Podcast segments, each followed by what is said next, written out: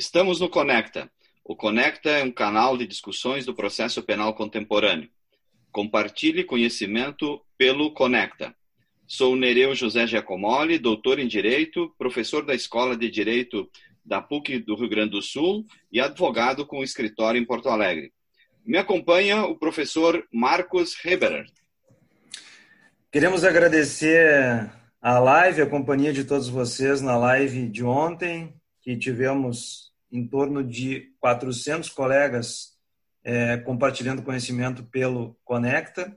Nós também agradecemos os mais de 700 seguidores no nosso Instagram. Peço que sempre compartilhem os nossos episódios em decorrência da análise que sempre será, do ponto de vista prático, a influência para a advocacia, para a magistratura e para o Ministério Público no dia a dia forense. Quero também dizer que nós estamos no quarto episódio e nós já passamos por três episódios falando sobre os aspectos práticos do acordo de não persecução penal. É, nós hoje falaremos sobre a prisão preventiva, pretendemos trazer os pontos polêmicos e avançar no pacote anticrime, falando nos próximos episódios sobre a cadeia de custódia e a prova ilícita.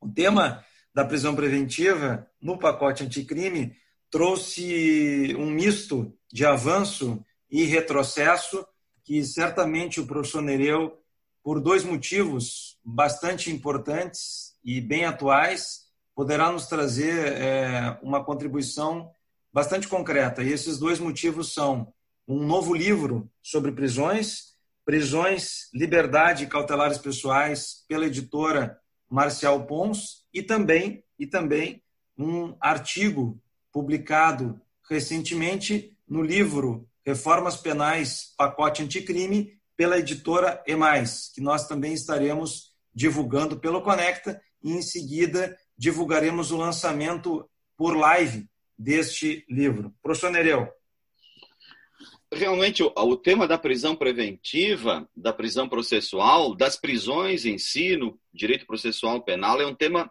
muito sensível, um tema que sempre está na ordem do dia, tanto nas reformas processuais penais, quanto nas discussões, nos processos, nos nas doutrinas e nos tribunais.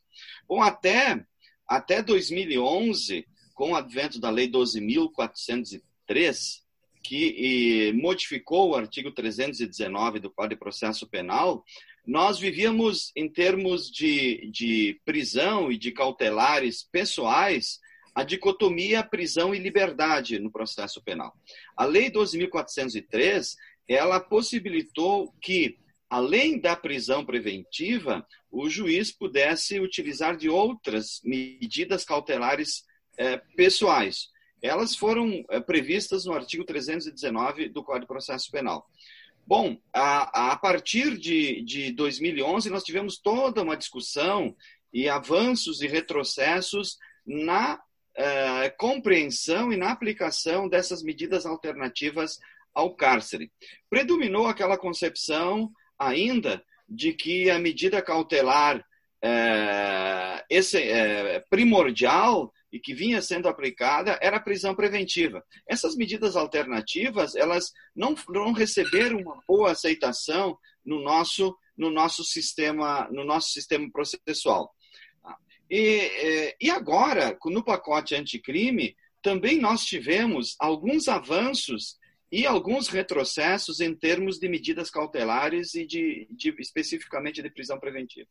Eu destacaria uh, para que nós pudéssemos discutir e aprofundar a questão da, da decretação da prisão ex ofício, da vedação ou não agora no pacote de lei anticrime, é, embora é, essa questão já vinha sendo discutida nos tribunais, ela deve ressurgir agora na prática forense.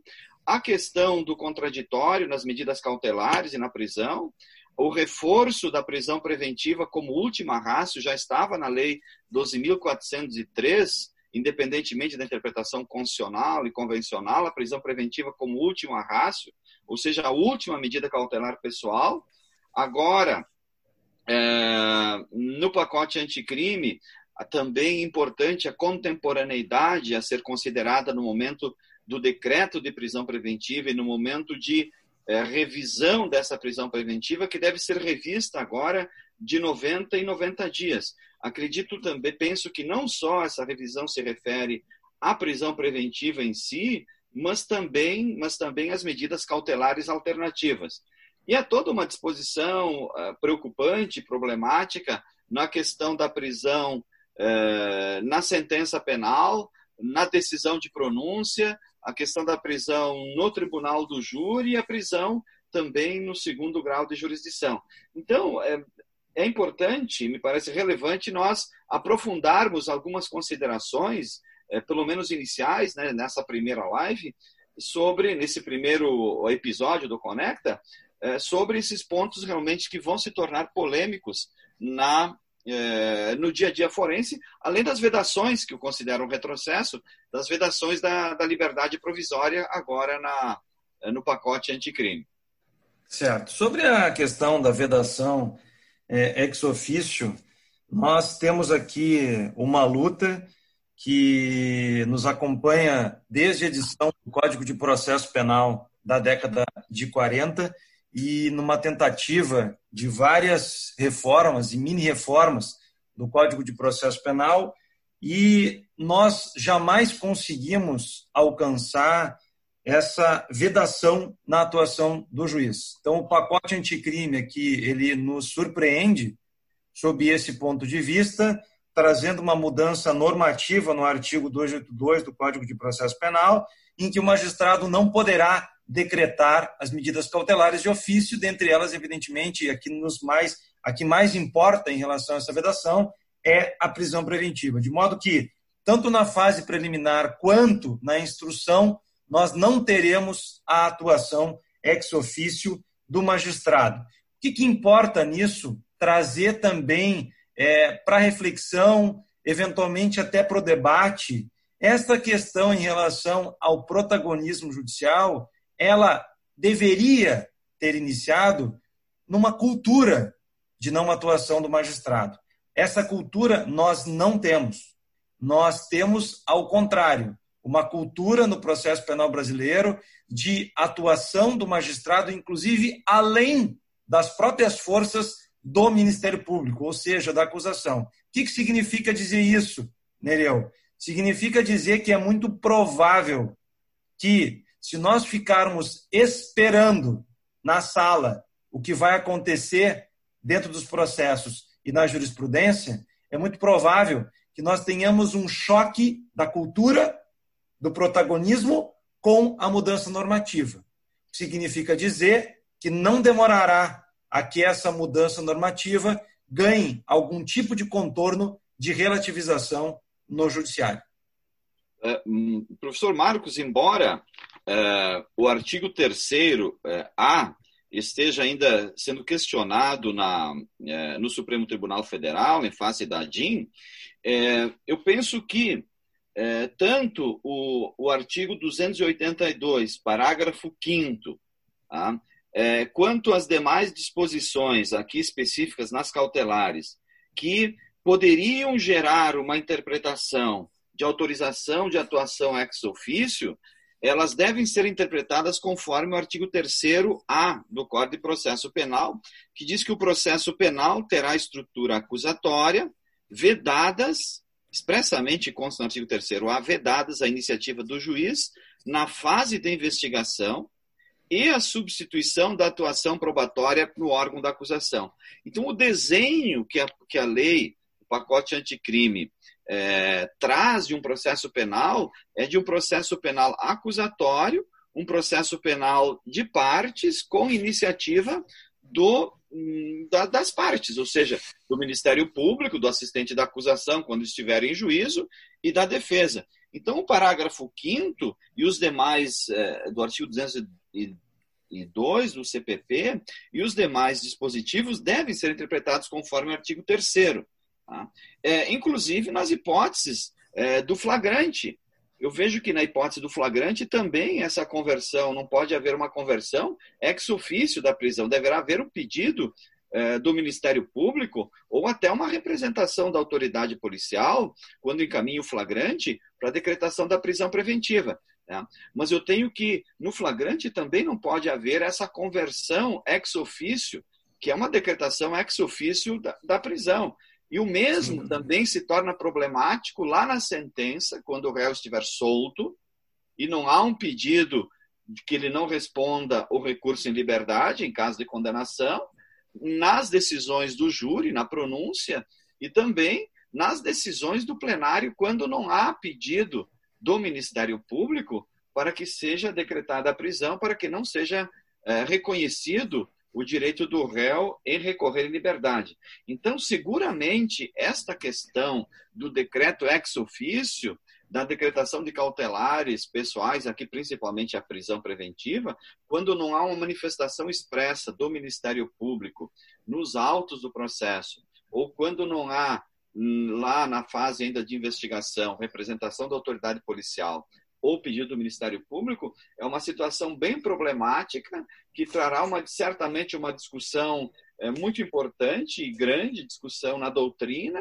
e nos tribunais, até nós termos uma jurisprudência consolidada. Não, também não tenho certeza se isso vai chegar a ser consolidado, porque nós temos muitas questões ainda envolvendo prisão e outras questões processuais que desde 1940, 41 com o CPP, até hoje os tribunais não, não chegaram a um consenso. Então, esse é um tema muito sensível e problemático que nós é, talvez ainda possamos discutir mais adiante é, esse tema quando surgirem já as primeiras decisões definitivas sobre, sobre isso. Então, essa complementação que eu queria fazer. E também importante aí a, a motivação, Marcos, a motivação é, e a fundamentação das cautelares agora que expressamente o legislador diz que precisa motivar e fundamentar o decreto de prisão e queria te ouvir também se isso se aplica eh, também quando o juiz vai renovar a prisão que agora de 90 90 dias o juiz deve renovar esta, esta prisão, né? deve rever os fundamentos da prisão. Sem dúvida. Bom, é, nós temos essa questão da vedação ex ofício, que ainda, apesar de não termos decisões definitivas, os tribunais eles estão, é, pelo menos aqui no Tribunal de Justiça do Estado do Rio Grande do Sul, nós, infelizmente, temos um, um número muito grande de habeas corpus propostos em relação a decisões de ofício dos magistrados, ainda depois do pacote anticrime, mas felizmente, por outro lado, nosso Tribunal de Justiça aqui tem sido atento à ideia do pacote anticrime, principalmente a questão do sistema acusatório, e se reproduzem, se multiplicam os habeas corpus aqui concedidos, não só em razão de prisões decretadas de ofício pelo magistrado, ou seja, sem iniciativa de partes, que esta é a grande ideia do pacote anticrime, mas também decisões sem motivação. Mas antes de chegar na motivação, essa motivação que foi inspirada lá no parágrafo 1 do 489 do Código de Processo Penal, é, eu queria te ouvir um pouquinho, Nereu, sobre a questão prática do contraditório nas medidas cautelares. Nós sabemos que o contraditório é algo que nós perseguimos há muito tempo. Nós sabemos que nós passamos um período bastante nefasto durante e depois do Código de Processo Penal da década de 40 e foi só na Constituição de 88 que nós tivemos, é, como diz o professor Ricardo Gleckner, um momento pós-acusatório. E esse momento pós-acusatório, ele nos trouxe, infelizmente, uma sopa né, de, de ingredientes, de ingredientes das mais variadas origens em relação não só a prisão, a prova ilícita, ao contraditório, a fundamentação das decisões judiciais. E é claro que nós sabemos que o contraditório não tem sentido, por exemplo, numa decisão de prisão preventiva. Evidentemente que não tem sentido prático algum o contraditório, mas o contraditório poderia ter um sentido negocial, inclusive do ponto de vista da possibilidade de se implementar aquela medida cautelar em outras medidas cautelares, e era isso que eu queria te ouvir antes da gente partir para o próximo ponto, que é a vedação da liberdade provisória em determinadas espécies de delito. É, já em, com a Lei 12.403 de 2011, independentemente de nós é, invocarmos qualquer dispositivo constitucional, é, é, era possível, a, a, lei previa a possibilidade do contraditório nas medidas cautelares.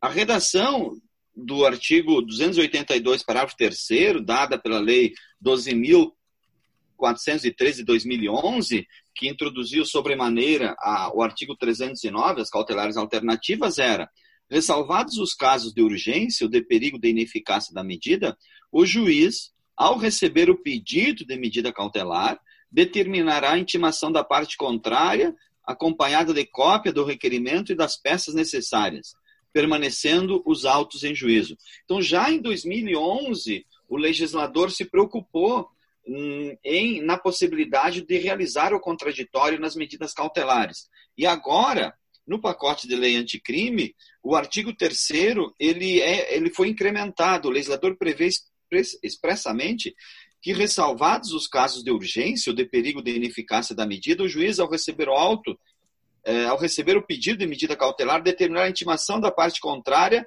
para se manifestar no prazo de cinco dias. Então, aqui já, é um, já há um prazo, já há um prazo estipulado, tá? permanecendo os autos em juízo, nos casos de urgência ou de perigo, deverão ser justificados e fundamentados em decisão que contenha elementos do caso concreto que justifiquem essa medida excepcional.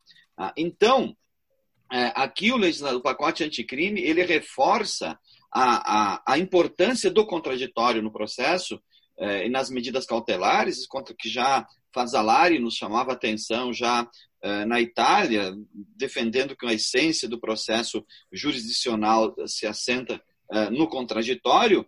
Então, sempre que possível, é, o juiz deve propiciar a parte, contra, a, a, a, parte o, o contraditório, isto é, para que ela se manifeste sobre o pedido da medida cautelar antes dela ser decretada. Evidentemente que na prisão preventiva, é, a, a, regra não é o contra, não vai ser o contraditório, porque via de regra na prisão preventiva, se o contraditório for é, deferido, for, for propiciado, a, a medida não será efetivada.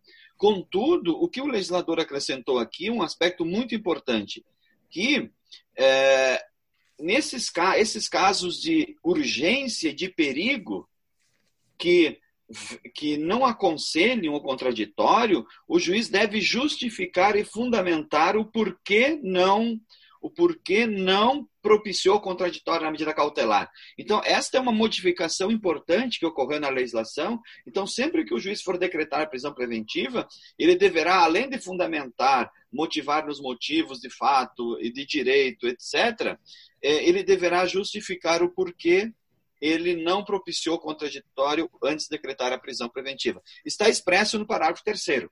É, então, Sim, é um... nós, é, o, o, o andamento dos pontos hoje em relação a esse tema que é muito palpitante, que é a prisão preventiva, está a me dizer que nós teremos mais um episódio sobre a prisão preventiva.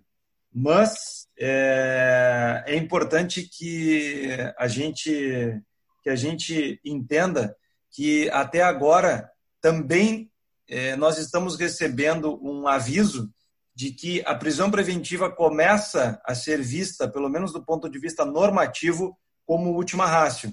Ou seja, esse é um dos pontos, Nereu, que tu tratou naquele teu artigo, no teu último escrito, eh, pelo menos do qual eu tenho conhecimento, que já foi publicado, no livro Reformas Penais, Pacote Anticrime da Editora Mais, que inclusive em seguida nós teremos o lançamento por live, mas que já está publicado, está eh, à disposição do público. E uma das, uma das questões que me chama a atenção e que eu destaco como um grande retrocesso, um retrocesso em nível normativo e um retrocesso pela contrariedade à jurisprudência dos tribunais superiores, principalmente do Supremo Tribunal Federal, é a vedação da liberdade provisória por espécies de delito. Nós já tivemos essa experiência antes, e essa experiência é, revelou que isso está completamente na contramão da ideia é, do nosso sistema jurídico. E por isso que o Supremo Tribunal Federal já vedou uh, essa a, a, questão da liberdade, é, vedou, que eu digo, vedou vedar a liberdade provisória. Então, agora com o pacote anticrime nessa contramão, nós temos a vedação da liberdade provisória para reincidência, é, sem dizer de que tipo de reincidência que aqui se trata. Nós temos a vedação da liberdade provisória para quem integrar uma milícia armada, integrar a organização criminosa armada e portar arma de fogo de uso restrito. É, me parece aqui que criou algumas hipóteses em que é, a prisão, por exemplo, o caso da prisão em flagrante, ela vai passar batido pela, pela, pela motivação, porque apesar do 315, ela vai passar batido pela motivação, por quê? Porque estando presente, pelo menos do ponto de vista é, da apresentação pela autoridade policial, ou seja, a, a, autoridade policial vai apresentar o caso, e o caso apresentado ao juiz via flagrante vai dizer: olha, aqui temos um agente que supostamente integra a milícia armada. Esse supostamente integra a milícia armada, que certamente faz parte do objeto de investigação e do objeto de futura é, persecução em andamento para ação penal e de, objeto de futura sentença, ele hoje é um indicativo. Esse indicativo vai servir para facilitar que o magistrado mantenha, por exemplo, um flagrante, decretando uma preventiva sem motivação idônea. Por quê? Porque a lei criou uma hipótese objetiva de vedação da liberdade provisória, que, na minha opinião, é um retrocesso.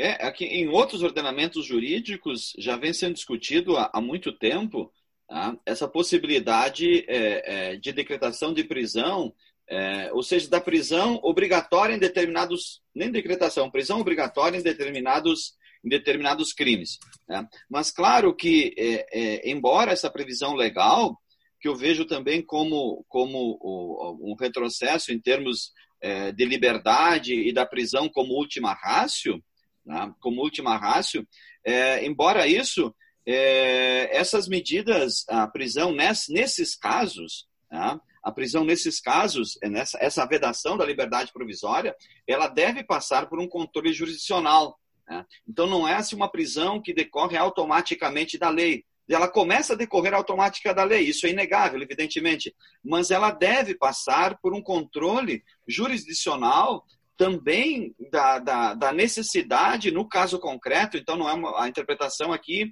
ela deve ser conforme a, ao caso concreto. Há todo um questionamento, é, por exemplo, na questão das armas de fogo de uso restrito, o que são armas de fogo de uso restrito, todas as modificações legislativas que ocorreram é, ultimamente na questão da, das armas, a questão da reincidência, como tu falaste, Marcos, a questão é, é a reincidência no, no, no, próprio crime, é uma, é reincidência específica, é, o tempo da reincidência.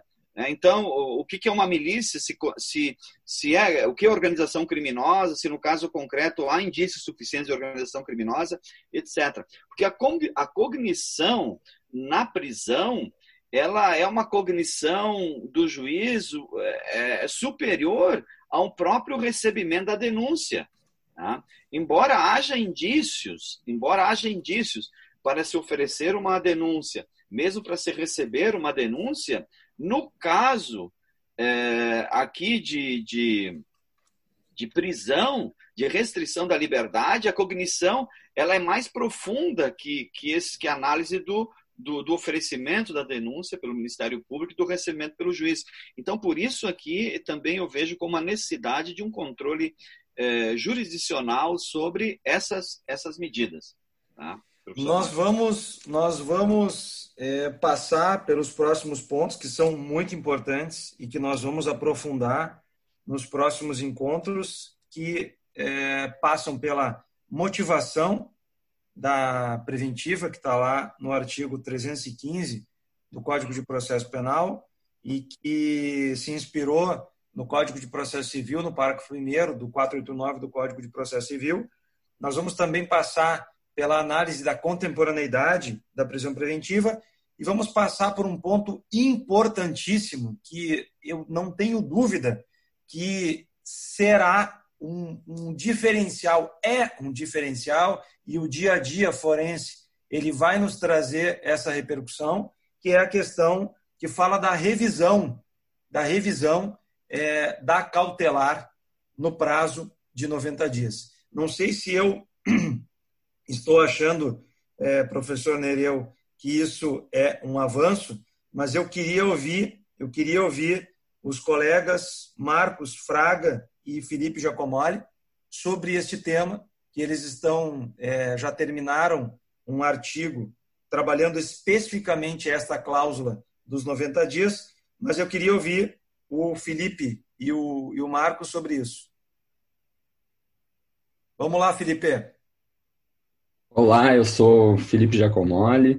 Com grande alegria aqui estou hoje com os professores Marcos Nereu, com meu colega Marcos Fraga também. E esse ponto da, da revisão obrigatória da prisão é, instituída pela lei anticrime, no parágrafo único do artigo 316 do Código de Processo Penal, com certeza é uma grande evolução do, do nosso legislador. Eh, já que em 2011, naquela reforma que nós tivemos, que inseriu as medidas cautelares alternativas, esse dispositivo que fixava justamente um prazo máximo e um prazo de revisão da medida cautelar tinha sido vetado, a inserção agora desse parágrafo único com certeza é motivo de grande comemoração para todos nós. E na medida em que as medidas cautelares alternativas, elas se sujeitam também aos mesmos pressupostos e aos mesmos a mesma base principiológica da prisão cautelar, eu entendo, assim como, como os professores Nereu e Marcos nos adiantaram, que ela é plenamente aplicável também às medidas cautelares alternativas ao cárcere. Justamente esse é um objeto de um estudo, de uma pesquisa que estou desenvolvendo junto com o Marcos Fraga, e eu queria também ouvir um pouquinho ele, o que, que ele pensa sobre isso. Olá a todos. É sempre uma honra estar aqui e compartilhando conhecimento no Conecta, né? Esse podcast que, que vem inovando e aprofundando diversos temas, né? Uh, e de alguma forma uh, trazendo conhecimento de uma forma totalmente democrática dentro de plataformas como Spotify, uh, o, Deezer, o YouTube, né? Mas agradeço o espaço aqui ao professor Marcos e ao professor Nereu e conduzindo essa pesquisa com o Felipe Giacomoli, a gente pôde constatar que essa alteração né, prevista então no parágrafo único 316, ele vem justamente né, e naturalmente quando iniciamos essa pesquisa uh, so, tivemos o enfrentamento daqueles que dizem não esse, esse ponto específico diz respeito tão somente à prisão preventiva. E a partir daí em conversas até mesmo com o professor Nereu e conversas com o professor Marcos a gente uh, abriu alguns julgados do Superior Tribunal de Justiça e também uh, adentramos uh, dentro da, de uma revisão bibliográfica em que a gente pode enfrentar e verificar que a medida cautelar diversa do cárcere ela não possui um valor um menor valor frente à prisão preventiva e que não seria então a prisão preventiva um instrumento um instrumento para substituir a preventiva ou um instrumento menos gravoso ou então não se submete a regras. A ideia não é essa, né? A ideia é justamente uh, verificar que o próprio Superior Tribunal de Justiça ele prevê a igualdade de requisitos e pressupostos uh, frente à prisão preventiva, à medida cautelar, a existência então de fundos como estelite, perigo de liberdades e também uh, obedecerá então todos os critérios específicos da prisão preventiva. Esse é o nosso ponto de vista, é isso que nós viemos sustentando. Tá bem? Então vocês, então vocês é, estão vendo como um avanço essa, essa, essa, essa disposição legislativa.